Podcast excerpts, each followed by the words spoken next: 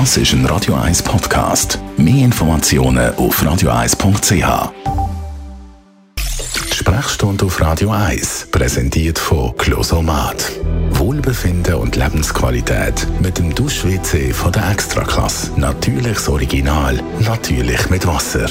Closomat.ch Dr. Merlin Guggenheim, eingeschlafene Hände und Füße. Warum passiert das überhaupt?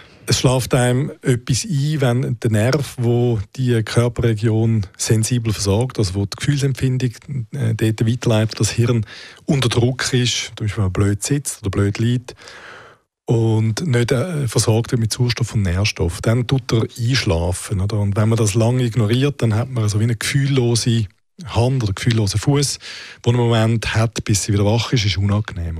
Das wacht dann meistens wieder auf. Es kann es dann nicht sein, dass wenn man ganz lang das Blut abklemmt oder eben auf den Nerv drückt, dass das Folgeschäden hat.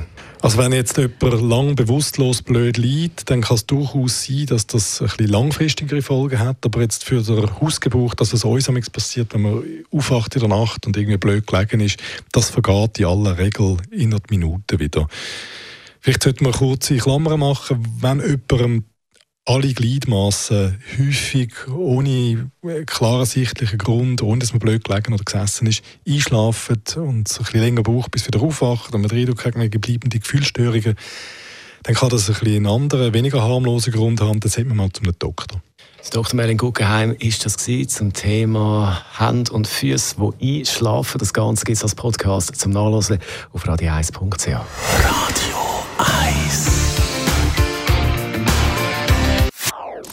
Das ist ein Radio 1 Podcast. Mehr Informationen auf radio1.ch.